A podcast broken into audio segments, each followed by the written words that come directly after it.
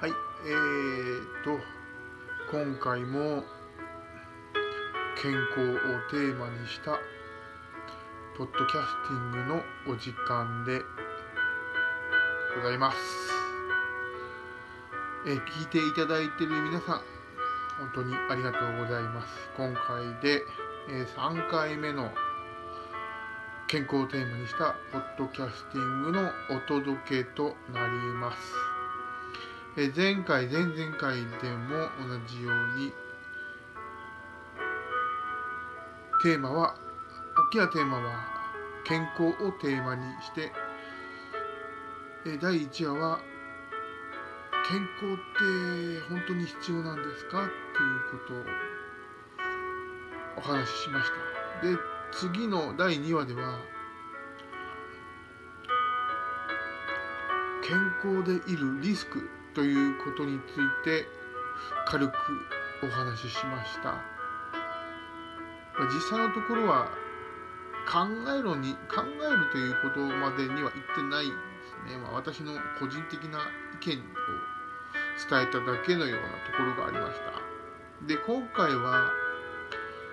健康を維持するための食事という面で健康的な食事って何？っていうところに視点を持っていきたいと思います。まず健康的な食事って言われた時に皆さん思いつくことって一体何でしょうね？私が思いつくのってパッて頭に浮かぶのはやっぱり病院食なんですよね。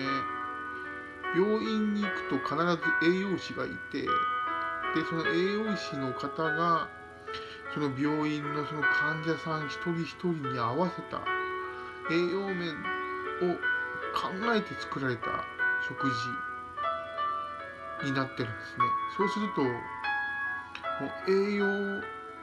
やその食事に使われるバランスなども全て細かい数字でやり取りするわけですから当然そのほんの少しのズレがその患者さんの命に関わってしまうことになるわけですから、ま健康的な食事っていうと病院食なのかなって私は考えてしまいます。まあ、その他ありますよね。健康食材も含め。その他健康食品も含め、まあ、一番今で言えばそうですね青汁なんかも健康食品の一つに当てはまるんでしょうか。まあどれもここ最近健康ブームにして爆発的に人気が上がってきましたからね。ただ本当に健康の食事って必要なのかなっていうのを考えてもらいたいんですね。よく朝食を必ず食べなさいとか。あとは朝食を食べる子は学歴がまた学力が高いとか。これって習慣によって作られてるものであって朝食を食べたら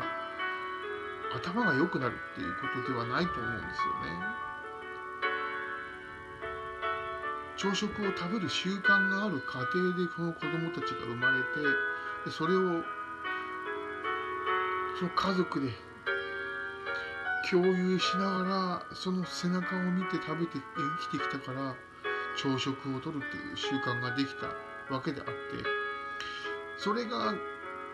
学力につながったりとか能力につながるっていうものではないですよね。食べ物っていうのは、まあ、私もこのポッドキャスティングの中で聞いた話なんですけど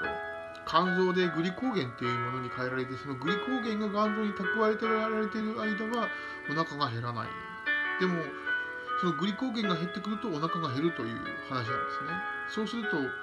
何も朝食を同じ時間に取る必要はないというのが私の考えですよね。だから健康的な食事っていうのを必ずその3食取らなきゃいけないっていうのは、意識しなくてもいいのではないかと私は